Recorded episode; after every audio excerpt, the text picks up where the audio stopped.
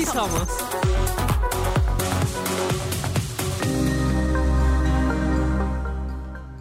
Bienvenidos sean todos a esta nueva emisión de Sí Somos. Hoy vamos a hablar de un constructo social patriarcal que ha perjudicado la vida de las mujeres. Vamos a hablar de la rivalidad justamente entre nosotras, donde desde niña se nos dijo que la peor enemiga de otra mujer, de una mujer, iba a ser otra mujer. ¿Cómo es que aprendimos a que no íbamos a ser aliadas sino competencia? Porque las mujeres tenemos muy dentro de nosotras esta competencia, envidia, eh, rivalidad. ¿De, ¿De dónde lo aprendimos? ¿Es algo natural? No. Por supuesto que no. Yo no, no es algo natural. No, pero es que muchas veces se normalizó tanto, ¿no? O sea, inclusive parte, yo me acuerdo que, y no porque mi mamá no fuera feminista y no, o sea, mi mamá feminista y, y teórica y todo, pero sí crecí en algún momento con esas enseñanzas de mi mamá que me decía, es que este, ten cuidado con la envidia de las mujeres. ¿no? Mm. Es que, o sea, no me decía eso de- del peor enemigo de una mujer es otra mujer, pero sí cada que pasaba algo era una cuestión como de, de algo con una mujer. O sea, entonces sí crecí como entreteniendo temor a no incomodar a otras mujeres y al mismo tiempo de yo no incomodarlas a ellas, ¿no? Y aquí tenemos a alguien que se llevó con los hombres y que no quería ser La amiga de las aprobación niñas. masculina. Ah, en, Cuéntanos. su máximo, en su máximo esplendor. Creo que es uno de los, de los eh, aprendizajes que más me han confrontado conmigo misma desde que estoy en el feminismo. Y, y es que precisamente mi adolescencia fue una etapa de mi vida en la que particularmente decidí eh, tener más vínculos con hombres que con mujeres. ¿Por qué? Porque en algún momento yo decía, ¿sabes qué? Es que me llevo mejor con ellos, ¿no? Y, y a ver, en una convivencia, pues sí, me llevaba con más hombres. Sí. Y para mí era más sencillo, era menos doloroso también para mí y era como, ok, pues entonces me voy, o sea, los hombres no hablan mal de mí, los hombres no se meten con mi novio y lo explícitamente Sí. así lo, a- o sea, así era el nivel de, eh, o sea, como de este enfrascamiento, ¿no? De rivalidad, porque se frasea, lo fraseaba así. Entonces, bueno, entonces vámonos con los hombres. Y era, y estaba contenta con ellos, sí, también, porque también pude desarrollar vínculos muy significativos que a la fecha son mis mejores amigos, eh, o sea, aquellos que hice en secundaria y en preparatoria, a diferencia de mis amigas, ¿no? Mis amigas de aquella época ya no están, las recuerdo con muchísimo cariño. Estoy pendiente de, de su vida, lo que ellas me permiten estar a través de las redes sociales, pero sí fue muy doloroso entender también por qué mis amistades con mujeres no permanecían en el tiempo, por qué no duraban, por qué no prosperaban. Y fue súper doloroso darme cuenta de, de todo eso, o sea, en qué parte también yo fui responsable de eso, como yo no fui una buena amiga, como yo no hice suficiente o como sí dejé todos estos estereotipos de género que estuvieran en medio también de Claro. nosotras, ¿no? Es que cuando hablamos de rivalidad entre mujeres, eh, no solamente tenemos que mencionar el daño que otras mujeres nos han hecho, porque si otras mujeres nos han hecho daño, hay que mencionar que nosotras también hemos sido agresoras de otras mujeres. En la secundaria y en la preparatoria, las morras podemos ser tan cabronas con, con las otras. Muy o sea, somos hirientes. crueles. Muy, somos muy muy crueles, justo. Y todo esto lo aprendemos. A ver, la rivalidad entre mujeres es un constructo social Exacto. patriarcal. Es Partiendo aprendido de ahí. partiendo de ahí y es aprendido también a través de, de, eh, de todos los productos culturales que consumimos desde la infancia. Por ejemplo, nos poníamos a, a platicar hace rato cómo las telenovelas, incluso las telenovelas infantiles, iban fomentando esta competencia entre nosotras. ¿Quién es la más bonita? ¿Quién se queda con el protagonista de la telenovela? Pero incluso también las canciones. O sea, recordemos Pobre Boba Niña Nice de Belinda. Me encantó. O sea, es que Me Cancelada. fascinaba. los productos, los productos, 2023. los productos culturales, y yo siempre lo digo desde mi formación como, como en estudios culturales, los productos culturales son herramientas de socialización. Y vamos a aprender a relacionarnos, a desear, a comportarnos también a través de lo que vimos, escuchamos y consumimos. Qué bueno que ahora eso se esté transformando con otras eh, narrativas de ya no tanta rivalidad entre mujeres, porque las nuevas películas ya no fomentan tanto eso. Pero chicas Claro. pesadas, todas las películas que vimos estaban fomentando la rivalidad entre nosotras. Sí, totalmente. O sea, yo creo que es importante nombrar nuestras vivencias siempre, ¿no? O sea, a partir del, del a ver, yo eh, convivía más con hombres pero ¿por qué? ¿No? O sea, y no nada más tener un sentido de, de culpabilidad de esos estereotipos de género No. que se cruzaban, pero también decir, bueno, quizás yo me juntaba más con hombres porque las niñas de mi salón hablaban mal de mí por mi aspecto físico, por, no sé, o sea, porque yo alzaba siempre la mano para Sí, participar, ¿no? Ese tipo de cosas. Y el reconocerlas no es ni para culpabilizarlas, señalarlas en lo personal, o sea, de que tu compañera tal habla más mal de mí, pero sí señalarlo de manera colectiva y de manera como en ese constructo social. ¿Sí me explico? Porque señalas las conductas, ¿no? Las Más conductas- que las personas. Exactamente, señalar las conductas es necesaria para entonces a partir de ahí ya decir, bueno, qué es lo que no queremos replicar en las siguientes generaciones, ¿no? Y qué es lo que no queremos desde no una visión prohibitiva, ¿no? Lo también lo decíamos hace rato. O sea, yo veía esas series, este, yo veía, veía esas novelas pero la niña que le prohibían ver esas novelas no es no es mejor que yo o no no por eso ella no comete este esas violencias no o sea sino que también sucede porque no nada más se ve en la tele se ve en, en comerciales se ve en, en- inclusive en vivencias entre tus padres Claro. Tus ¿no? Entre tías, tus entre su- tías. tu mamá y sus amigas, tu mamá y Exactamente. otras mujeres. Lo que escuchas de cómo tu mamá Se este, expresa otras se relaciona con otras 100%. mujeres Sí, en el trabajo, etc. Sí, sí, porque están normalizados ese tipo de vínculos. Ahora, también, o sea, y cuando hablamos de señalar eh, conductas, y es súper importante ¿eh? como ubicarlas también en, en estas etapas de vida, ¿no? O sea, yo tengo muy identificado todo lo que hice mal en secundaria y en preparatoria, y ahora pienso en mi adolescencia, y de verdad, o sea, pienso en que si quiero tener una hija, un hijo, me angustia mucho saber qué va a pasar por la adolescencia, Sí. Y sí. quiero darle mejores herramientas y no digo que mis padres no lo hayan hecho, sino que justo no era frecuente tener este tipo de conversaciones. O sea, yo nunca pude hablarle a mi mamá de lo mucho que me dolió haberle dejado de hablar a mi mejor amiga 10 años, 10 años.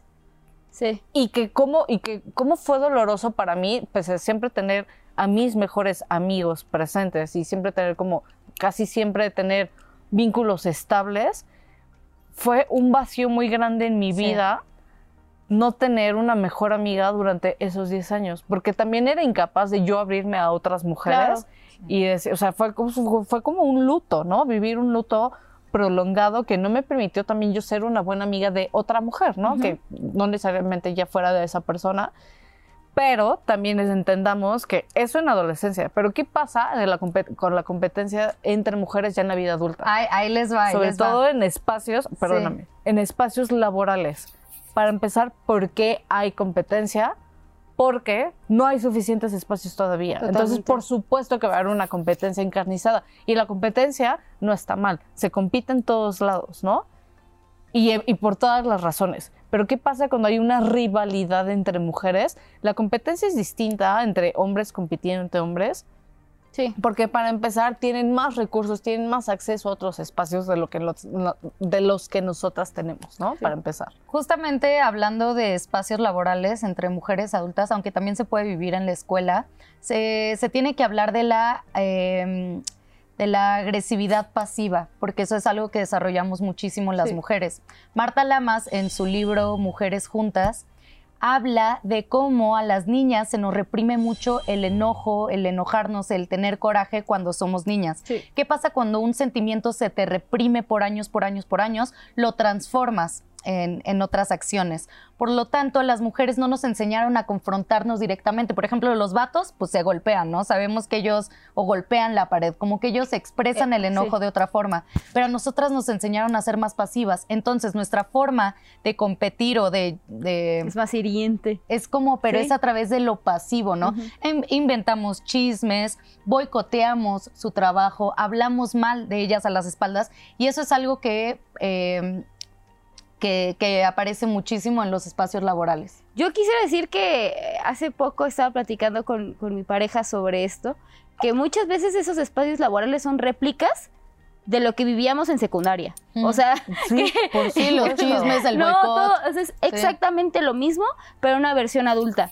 Pero lo que decías, es más hiriente porque de una u otra forma cuando eres pequeño hay ciertas cosas que no puedes hacer, sobre todo cuando eres pequeña, cuando eh, o sea, te reprimes los sentimientos, ¿no? Y que al final esto afecta no nada más en tu desenvolvimiento en el trabajo, sino también tu desenvolvimiento personal. O sea, es decir, tú no puedes eh, convivir con, con compañeros y compañeras sin que X compañera te esté atacando o te esté diciendo cosas, ¿no? O, o inclusive tú, eh, no sé, haces alguna, haces alguna situación, no sé, decides comer poquito y a partir de eso se crea un chisme de que no comes. ¿No? O sea, eso me refiero a que, y entonces tú ya no quieres llevar comida porque qué van a pensar de ti. No, o sea, como empiezas ya no nada más a, a ver cómo te desenvuelves en el trabajo, sino también ya te afecta de manera personal porque no sabes cómo convivir con los demás sin que los demás te hagan daño. Entonces, o tú sin hacerlo también, ¿no? Ah, o sea, eso. inconscientemente. Porque además hay otro tipo de consecuencias cuando se ejercen este tipo de violencia, Sí. o sea, que implica la rivalidad mal llevada con las mujeres en espacios laborales. ¿Qué Sí. pasa? Que hay deserción laboral. Para empezar, no estamos todas en los espacios laborales formales. Y quienes estamos, muchas veces hemos pasado por equipos de trabajo que son, que tienen estas eh, sí, dinámicas muy nocivas y que son todavía muchísimo más, eh, o sea, son más agresivas en contra de las mujeres. Yo muchas, o sea, en muchos trabajos no me he sentido bien recibida por, por las Sí, mujeres, ¿no? sí. Y entonces, ¿qué ha pasado?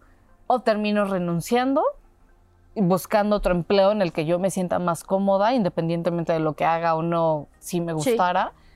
Eh, termino buscando alternativas para acercarme a algunas, no a todas, de las personas, pero también me ha ayudado a un, o sea, particularmente a un, o sea, un ejercicio de reflexión en el que yo, Ana, he aprendido a identificar qué actitudes mías o qué cosas que son o sea, parte inherente de mi persona, o sea, qué rasgos de mi personalidad les pueden resultar molestas a otras mujeres, particularmente mujeres. sí. Y he tenido que aprender a vivir en paz con eso también. Sí. O sea, no, no por ser mujeres tenemos que ser amigas. Sí, no, Sí, exacto. No por eso, sí. no por ser Sí. mujeres nos tenemos que caer bien todas. También es aceptar, o sea, vivir en paz con eso, pero que no me caigas bien, o sea, porque yo sí veo a alguien con quien no coincido, digo, ¿sabes qué? No coincido y ya. O hay personas que digo, a ver, abiertamente me caes mal.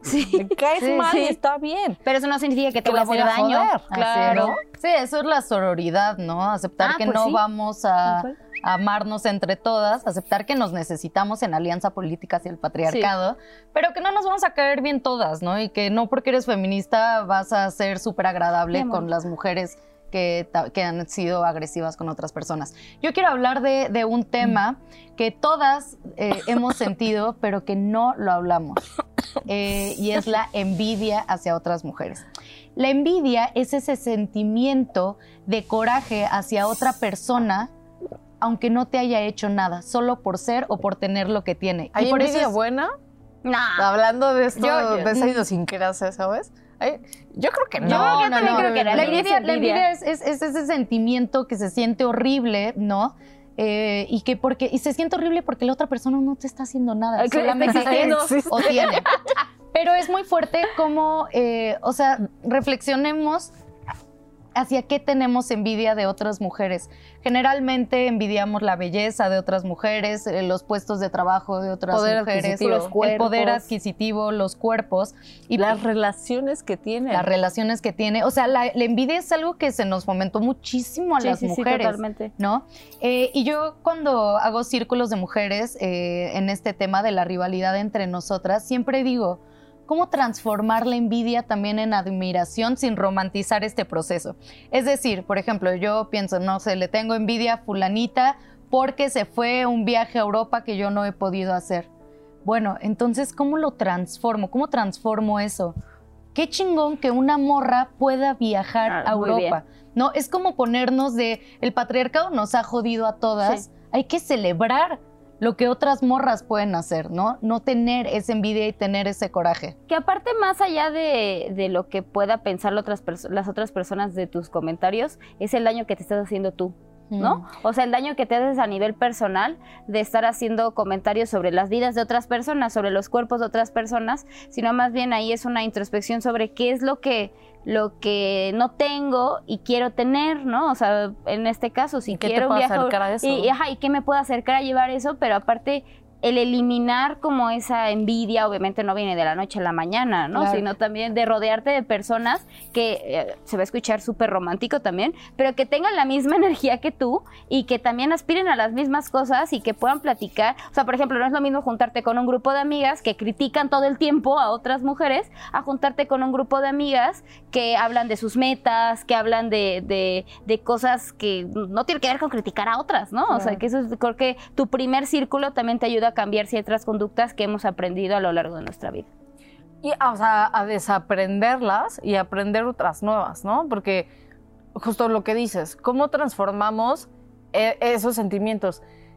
Sinceramente, yo sí creo que no siempre vamos a poder transformarlos y que no Sí. siempre vamos a tener la capacidad de hacerlo y que también tenemos que vivir en paz con eso. Sí. Porque eso es, lo, lo decimos en otro episodio, tampoco vamos a huir, huir todo el tiempo de sentimientos que sean, que no sean placenteros para nosotros, que Pues sean sí. desagradables, ¿no?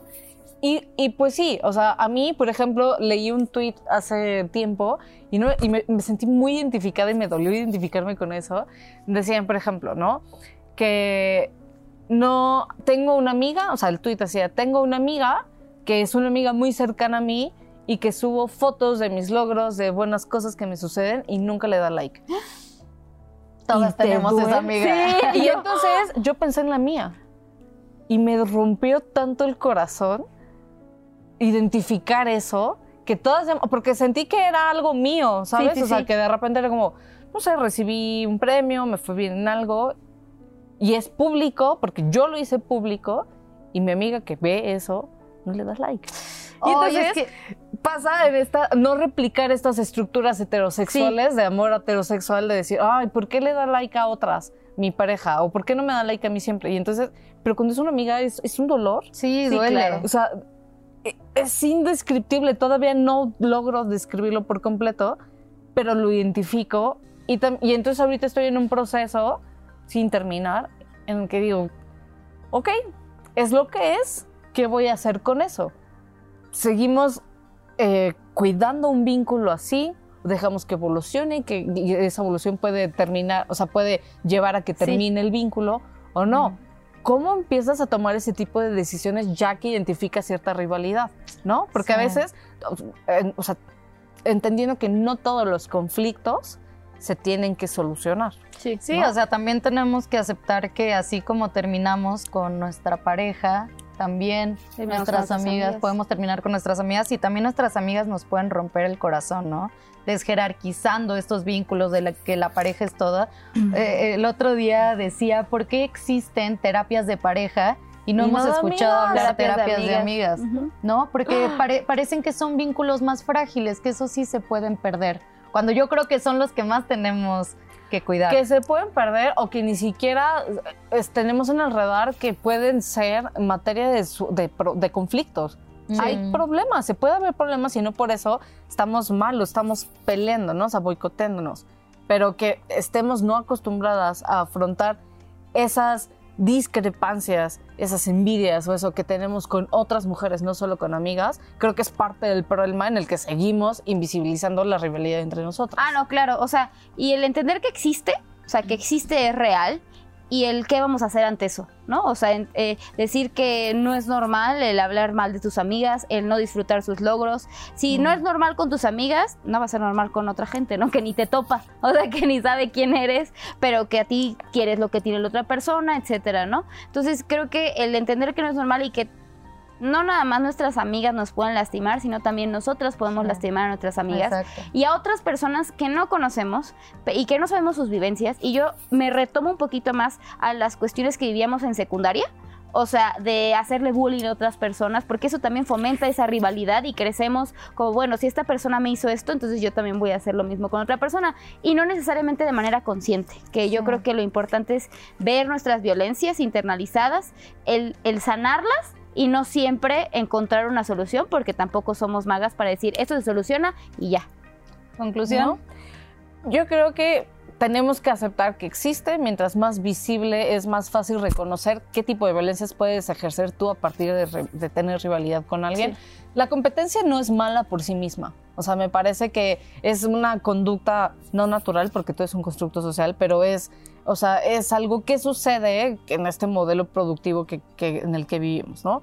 Abracémosla, solo hagámonos cargo para no reproducir sí, violencias. Totalmente. Sí, y pues recordar que eso, que la sororidad no es que todas seamos amigas, que nos amemos entre todas, pero sí poder reflexionar de cómo eh, se nos socializó para competir con las otras y que en realidad pues nos necesitamos de aliadas. Muchísimas gracias por vernos, nos vemos en el siguiente episodio de Sí Somos. 27 Hearts Tú mi compañera, no te voy a criticar. Mi mejor amiga en la que puedo confiar.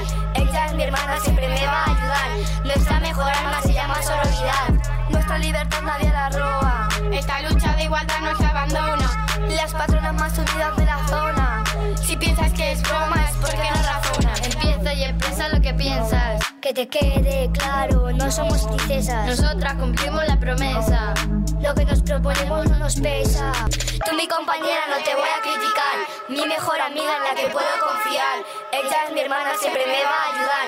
Nuestra mejor arma se llama sororidad. Tú mi compañera no te voy a criticar. Mi mejor amiga en la hermana, siempre me va a ayudar. Nuestra mejor arma se llama sororidad. Nosotras sí que somos las jefas. Soportamos sus quejas con nuestra fortaleza. Levantaros y dejad esa pereza. Hagamos todas juntas que les entre en la cabeza.